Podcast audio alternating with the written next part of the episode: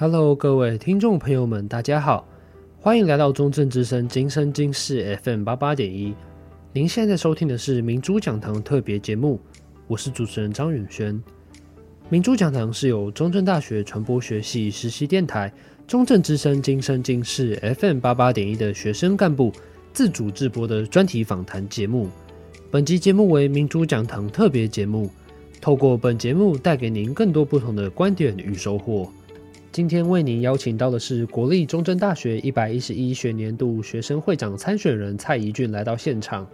虽然本次他未当选学生会长，不过透过有效的证件以及参选的经验，期许他能够为学生自治带来不一样的风气。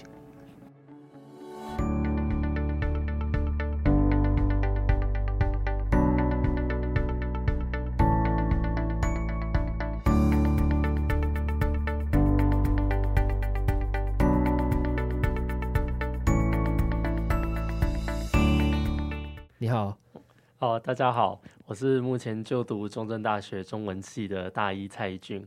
那我现在是在学生会里面当公关部成员。那我今年是出来参选。好，嗯哼，那我可以呃，因为其实前两组候选人都是大一的学生嘛，那第四组是大三、大四的学，第三组是大三、大四的学生。那我可以想请问一下说，说你觉得你有别于其他两组，你觉得你最大的优势是在哪里？哦，其实因为是在公关部的关系，所以我们会学习到很多面对危机的时候，我们要如何去处理。那在这次选举，其实大家应该有注意到，不论是在网络上或其他地方，其实都有很多针对候选人的一些，不论是攻击也好啊，或者是批评也好啊，对政见上的指教也好，那这些都很考，呃，这些都会非常。非常需要考量到候选人他们如何去面对这些危机处理，这是一个好的危机处理，其实可以展现出候选人他在未来如果真的当到学生会长的话，他要如何带领学生会整个团队去面临到这个难关。那我相信我们两位候选人都是身为公关部出身的成员，我们是有能力可以带领学生会度过未来一年的。对。那刚刚就提到你说你最擅长就是危机处理的部分嘛？那我可以问一下，就是假设就是你们顺利当选的话，你们觉得要怎么提升中正大学学生的选举意识？因为毕竟前一年学生会其实只有一个人出来投嘛，一个人出来参选。那今年是创下一个算是一个历史高峰，有三组出来，但是很担心的一件事情就是，可能在选举完之后，那个风波就慢慢的淡下来，就是大家可能就没有什么讨论度。然后可能再过一年后才会继续参与这个选举嘛？那你觉得要怎么维持或者是提升中正大学的学生的选举意识？其实今年会有三组候选人出来，真的是让我觉得非常的意外。因为我自己是觉得，就是在学校里面，大家对于学生自治这方面其实没有太关心。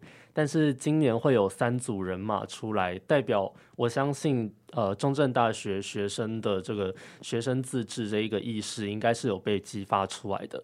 但要如何让他们在未来还能够继续保持这样子的热忱？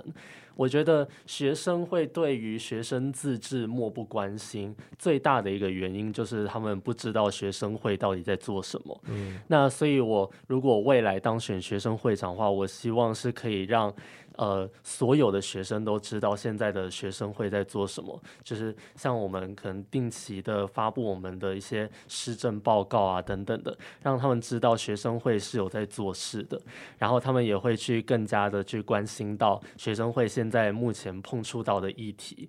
那如果学生们都有去关心这些议题，然后去了解学生自治什么的话，他们去参与。选举这件事情的这参与度一定会有效提升。嗯哼，那就是承接您刚刚说的，因为您在其实选前有办蛮多，就是像是造势晚会嘛，或者是嗯，在也有创立脸书的粉丝团嘛，对吗？那可以问一下你做这么做的动机是怎么样吗？诶、欸，其实我们团队一开始。做这件事情，其实只是想要让这次的选举有别于以往嘛，因为以往的选举可能就是让大家觉得又是一个无聊的选举，哦、然后也没有人会想要去因为这个去投票。那我们这次就是因为想要让大家在中正里面也也可以看到，原来选举也可以。这么的不一样，所以我们才去弄了这些东西出来。那我们弄这些东西出来，也不单单只是为了好玩而已，也是让学生更能够了解我们的政见，就是借由跟他们面对面的这些互动，他们也可以更了解到我们的政见，还有我们的这些理念，未来要做什么事情，他们都会更加了解。嗯，了解。那嗯、既然你提到证件了嘛，那我们就继续追问第三题。就是我想问一下，就是你们证件里面有一项提及说废除服务学习必修零学分制，那请问你们如果当选的话会怎么样执行？因为毕竟这个议题其实吵蛮多年的嘛。对，从我入学那时候大家都说要废除，但是我现在大三了还是没有废除，所以我也去修了服务学习。那想问一下，就是你们会怎么来执行这样子？其实服务学习这件事情已经吵了很久。那我自己也是上学期有修了服务学习的课程，嗯，所以也了解到服务学习到底多么的辛苦。那为什么会这么多人想要把这个东西把它废除掉？那我们未来如果有机会把它废除的话，因为废除这件事情，如果说一废除就马上所有的学生都能够享有这一个废除的到的好处的话，那一定会对有修过这个课程的人是不公平的嘛？嗯、对，对对对。所以我们会希望，假设是在呃，如果是在一二学年度就废除的话，那就是从一三学年度之后入学的新生就可以开始。废除服务学习，嗯，那在一二学年度还在学的这些学生，他们就还是必须要修服务学习。OK，就是你现在还在学校的就要修嘛，但是之前之后新进来的一届就是不用再修。对，所以也解决了这个可能会有不公平的现象嘛。嗯、对，那我们谈到另外的政见，就是积极推动校内无纸化的教育。那请问你们会怎么执行这个部分？校内无纸化教育，其实像现在学校无纸化的话，大家应该可以发现，学校就是在校内的全家是可以使用到行动支付的嘛。然后学校的学餐也是可以使用悠游卡来付费的，但是其他地方是只能使用传统的纸币。来做交易的，所以我们未来会希望先朝向学呃学校里面所有地方都可以使用到行动支付付款。那例如像是大家比较常用的，可能台湾 Pay 啊，或者是 Line Pay 等等的，都可以在学校里面普及。例如像影印部啊，或者是那个共教里面的共教贩卖贩卖食物的那些地方，都可以使用到。嗯对，那刚刚谈到说你想要提供无纸化的交易嘛，但是，嗯、其实校内可以提供交易的地方其实不太多。那你们想要推比较进一步推动校外的部分，还是这个比较难有学生会来执行？诶，目前我们初期的目标就是先让校内达成无纸化交易。Uh. 那校外的话，我们会看校内推行的状况如何，然后再进一步去跟校外的商家来去沟通。对，OK。那接下来就讲到了另外一个证件，就是你们要增设增设 U Bike 在校内与校外人潮设置设置站点嘛？那嗯，请问你们会如何执行？因为现在现在有个问题是，可能大家平常会用脚踏车来通勤嘛？那他可能是离距离中正校、中正大学比较远的地方，像是大池那边，然后再从大池的住家骑过来中正大学嘛？对，那可能这一段他最需要的是脚踏车，但是如果你们今天设在校内的话，他可能就没有到那么需要，你知道吗？就是他最需要的部分是从自己的住家到学校，但是学校他可以用自己脚走，就是走校园嘛，也可能不一定需要脚踏车的服务。那如果你们广设在校园内的话，会不会造成就是可能效益没有来的那么高？其实校内的 U Bike 站点的话，我们当然不可能说每个学院都去设一个站点，因为这样的话一定就是不会有这么多人会需要用到这个东西嘛。所以我们会先去收集学生的意见，然后再跟校方讨论之后，我们估计校内会设的站点大约就是可能两个到三个之间，嗯，就是不会到很多啦，但是。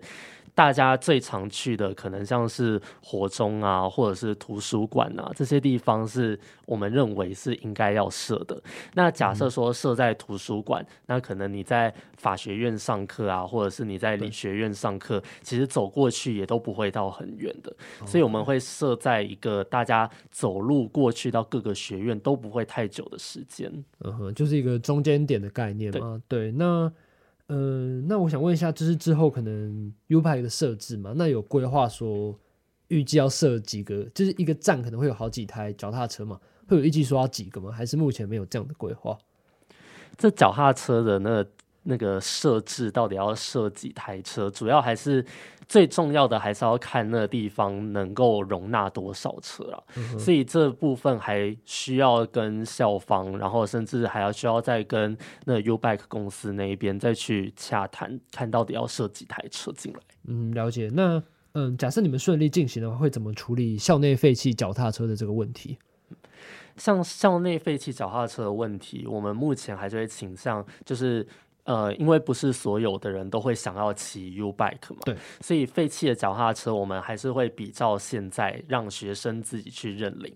那学生去认领之后，呃，下一个学年度进来的学生可能就会因为已经有校内 U bike 了，他们就不会去购买新的脚踏车。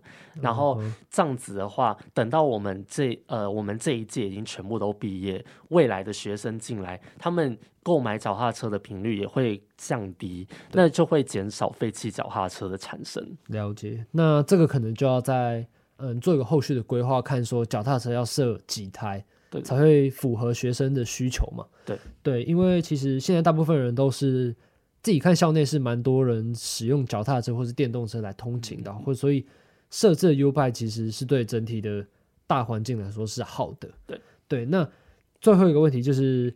呃，其实我看到你们的证件，一个非常特殊的证件，就是与校外旅馆签订一个特约商店嘛。对。那让学生可以实现情欲的自由。那我可以问一下，你们会跟哪几哪几间旅馆签订吗？因为其实校外的部分，其实以民雄地区来说，真的不多，你知道吗？就是像是可以念出来，像是在麦当劳旁边那家嘛。嗯嗯。对，那这个是目前先说不不做业配。那可以问一下，你们会与哪几间旅馆旅馆签订吗？因为我们目前当然还是会朝向在学校附近的那几家嘛，就是让学生至少呃过去那边是不需要花太多时间的。那我们也会去跟呃再往远一点的话，可能就到嘉义市那一边的旅馆。哦，了解。学校附近是插野吗？还是？对，就是哦，副插。OK，哦，那了解。那会不会假设，因为其实那边也是有开放给学生。租屋嘛，那如果像说签订的话，他们旅馆会不会原本说其实算是一个形象的问题会出现？毕竟那边也是开放给大众来，就是开放给一些想来嘉义旅游的民众开放出租嘛，也开放给学生出租。那今天再加上了这个让学生实现情欲自由的呃一个规定的话，会不会让旅馆不想跟你们一个合作这样子？呃，其实情欲自由这部分虽然说是一个证件，但并不是这个证件最主要的实施目的。嗯在呃跟旅馆签订特约有两个好处，第一个就是可以让学生实践情欲自由嘛，这是大家最关心的。嗯。那其实还有另外一个是大家可能没有注意到的，就是大家的呃家长如果过来学校想要探视自己的小朋友的话，哦，他们也会需要找学校附近的旅馆来去住宿嘛。嗯。那这时候如果有学生特约的话，家长就可以使用小朋友的学生特约来去使用这一个，那就可以。可以让他们有一个更实惠的的地方可以住宿。对，因为我记得现在是那个差也是，我记得是有在提供学生优惠的，嗯嗯，就是持中正大学或是南华大学学生的是有在优惠的。但是回到你刚刚讲那个情欲，其实后来想想，其实假设你今天要启动了特约这个这个服务嘛，但是你也不可能直接告诉你柜台的人员说你要用那个房间来干嘛，对吧？那可能就是有个优惠在那边，你可能去使用，但是他们可能也不会做一个管束，因为其实那个就是你花钱有个产生一个契约嘛。对的。那你想要怎么使用那个房间，就是你家的事。嗯，对，所以最终的目的就是让学生有一个另外一个方式可以进行休息的一个好选择。对对对，就是给学生另外一个选择而已。对对对对，那也希望能够带到促进中正大学观光的一个效益啊，就是可能整体的。来客的流量会提升，这样子。对，好，那我们今天的访问就差不多到这边结束了。然后非常谢谢今天，呃，蔡宜俊的加入。好，谢谢。然后也祝你在选举的期间能够非常顺利。好，谢谢大家。好，那就以上就是今天的特别节目。那我是主持人张宇轩，那我们下次再见喽，拜拜，拜拜。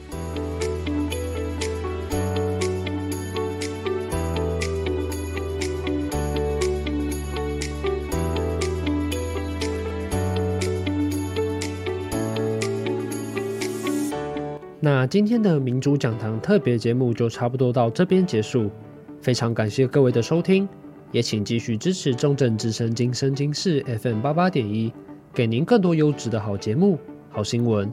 我是主持人张允轩，期待下次再见，拜拜。